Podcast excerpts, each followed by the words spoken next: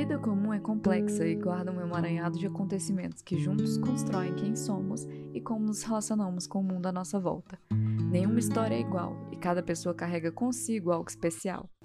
Olá, eu me chamo Ana Luísa Balbi, sou psicóloga e narradora da primeira temporada do projeto Nos Outros, que reúne relatos sobre a pandemia e mostra como cada pessoa guarda uma grande história. Para participar, envie o seu áudio para o WhatsApp 61 8290 8145 ou acesse www.projetonosoutros.com.br. Os links, as informações citadas e as nossas redes sociais estarão na descrição desse episódio.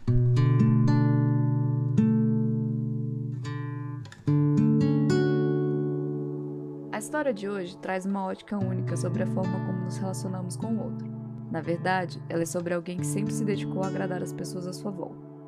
O eu nunca foi um fator nessa equação, uma escolha que traria consequências que a acompanhariam para sempre. O relato de hoje é de alguém que precisou se redescobrir para seguir em frente.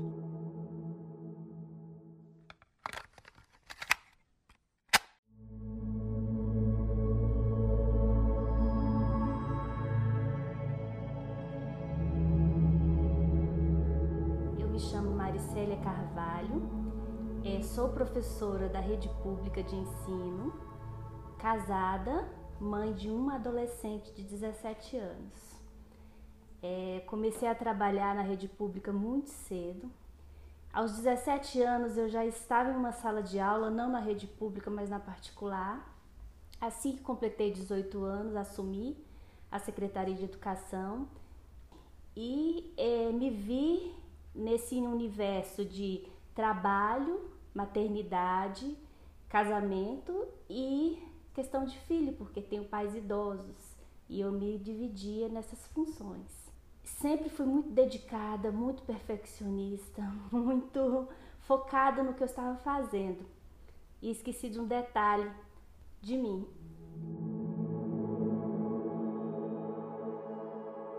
Sempre preocupado com o outro, em agradar o outro, qual a sua comida preferida?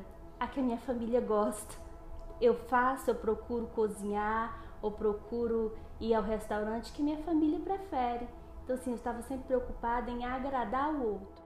O problema que tive em 2020 foi justamente, provavelmente, é, esse acúmulo, esse estresse, essa falta de olhar para o eu e eu desenvolvi um câncer de mama.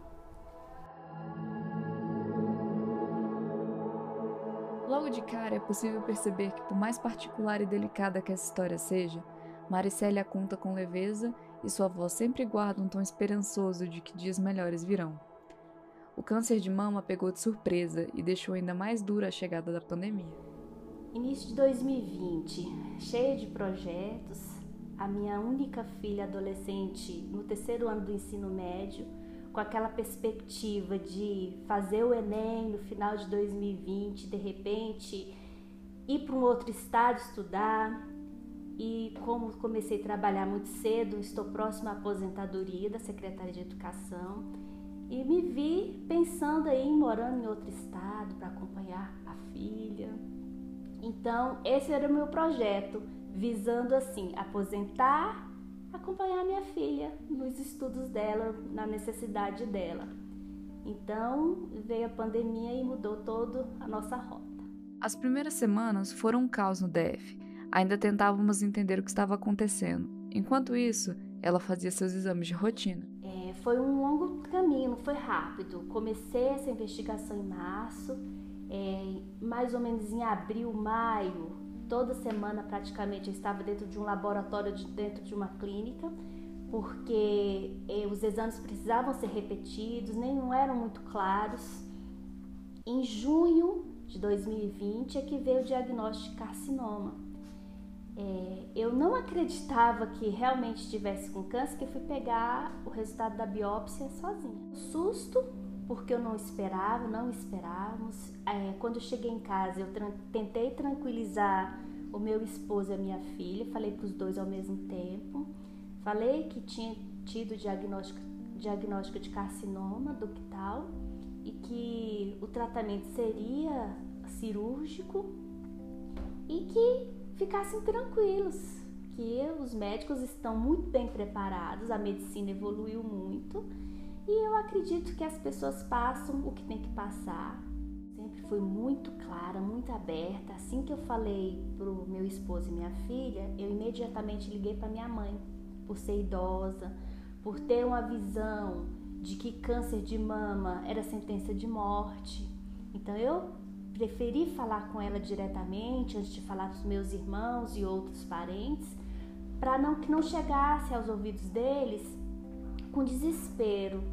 Então, se eu liguei, é, tranquilizei, inclusive ela acolheu eles, acolheram muito bem. Eles se, a princípio eles ficaram firmes, tranquilos, porque me viam tranquilo. Então eu falei para ela que é um índice de câncer que atinge muitas mulheres. É, cada vez mais mulheres são, a cada 100 mulheres, as estatísticas mostram que em torno de 29 mulheres terão câncer de mama por ano. Então, e que a medicina tem evoluído, o tratamento tem sido menos agressivo e que bom que foi descoberto antes, porque se tivesse descoberto mais tarde, talvez eu não tivesse chance. A notícia pegou de surpresa, mas a sua reação foi de pensar nos outros. Partiu para acalmar sua família e, em resposta, foi acolhida, amparada e viu todos ficarem do seu lado. Como ela mesma disse, sua família é extremamente calorosa, unida, quando um sofre, todo mundo sofre junto. Quando o mundo está feliz, todo mundo está feliz junto. Então a família inteira sofreu comigo.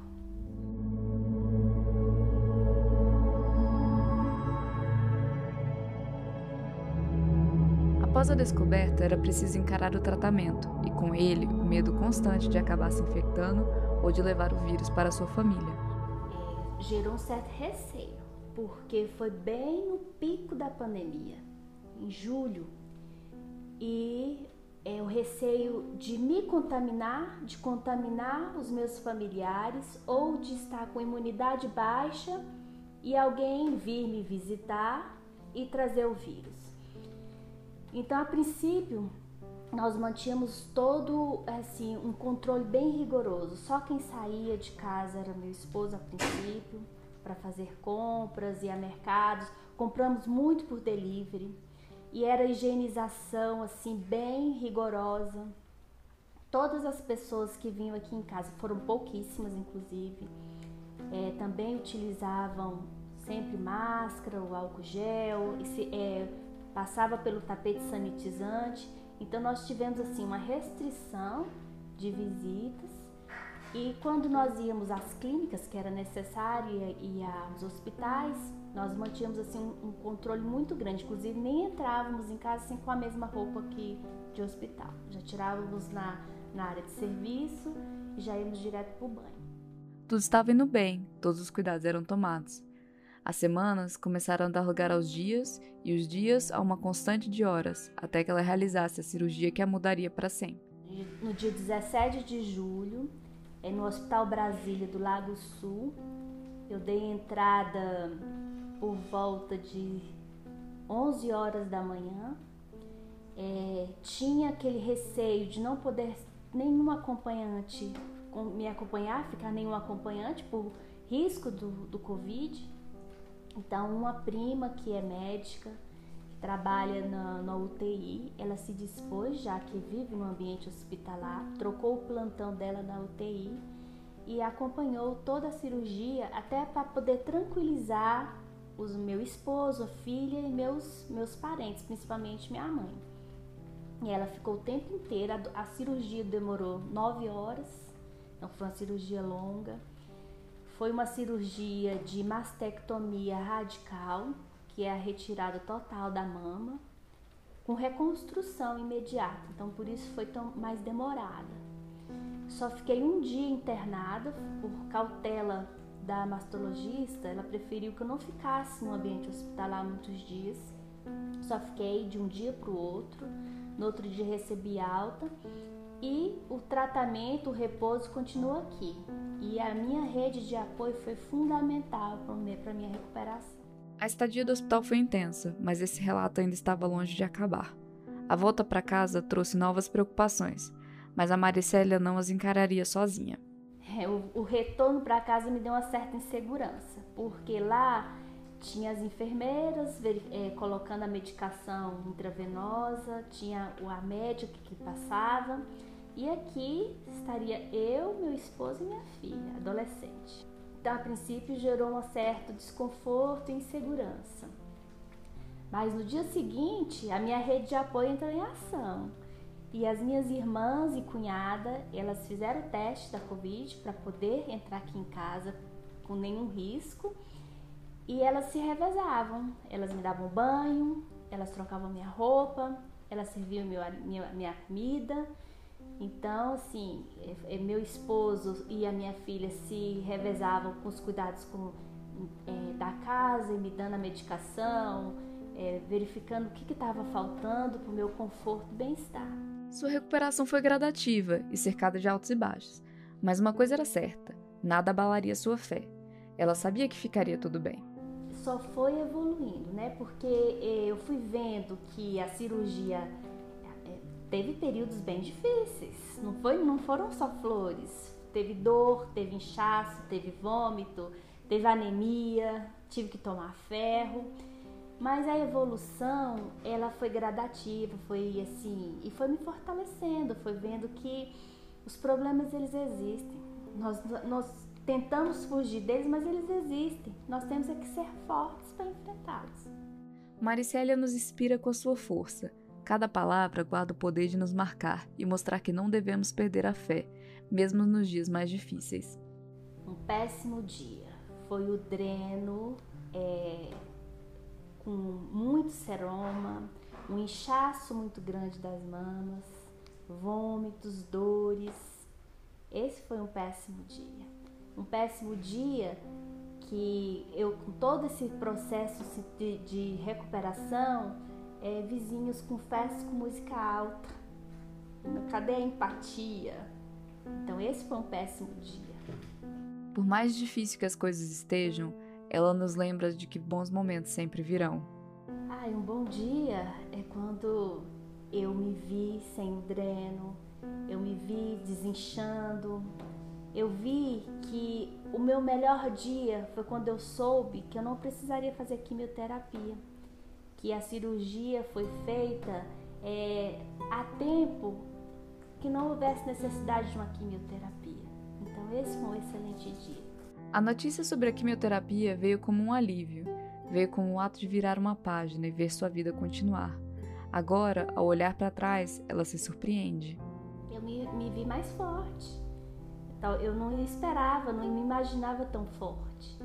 E o meu esposo, inclusive, te, é, utilizou uma frase uma vez que falou assim: Você criou uma personagem.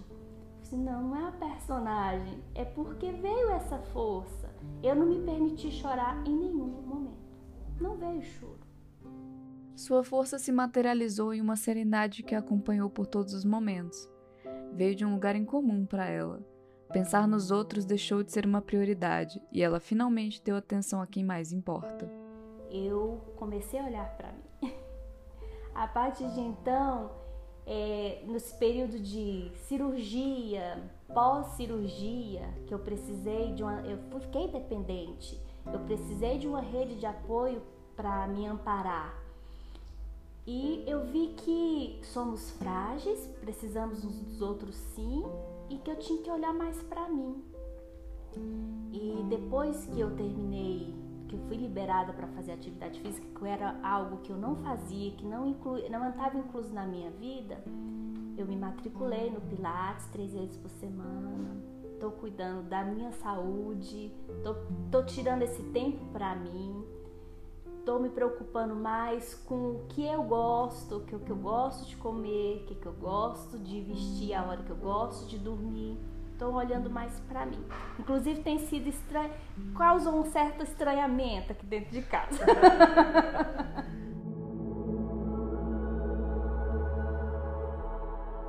em meio à pandemia, o autocuidado é um ato de humanidade.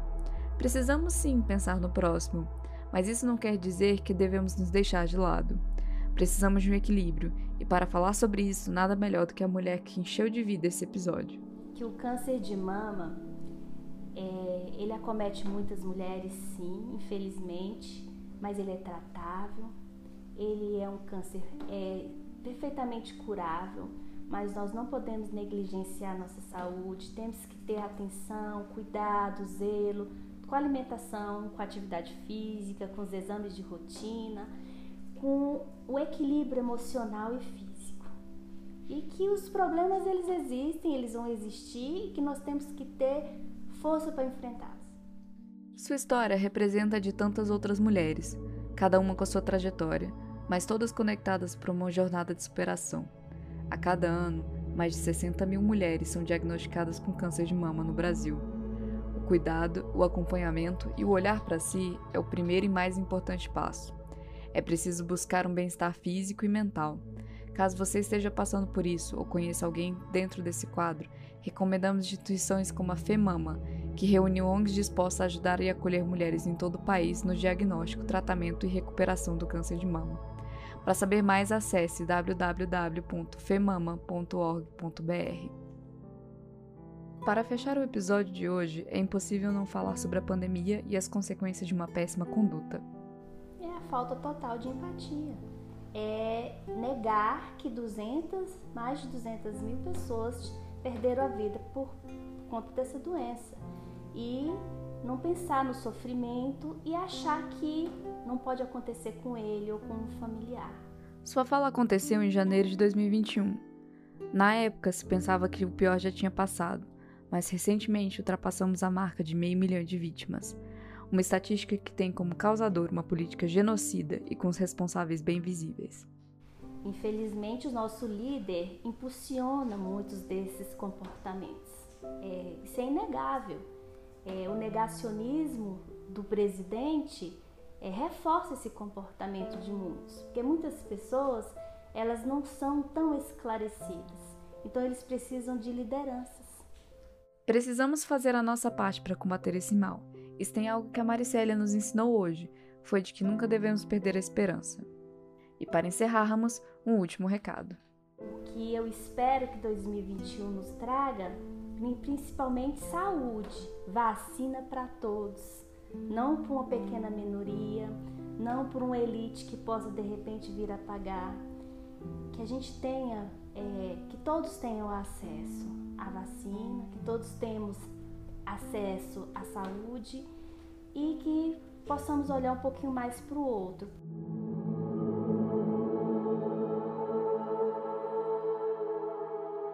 O relato de hoje termina aqui. Para saber mais sobre essa ou outras histórias, acesse www.projetonosotros.com.br. E para compartilhar o seu relato, mande seu áudio para o WhatsApp 61 8290 8145.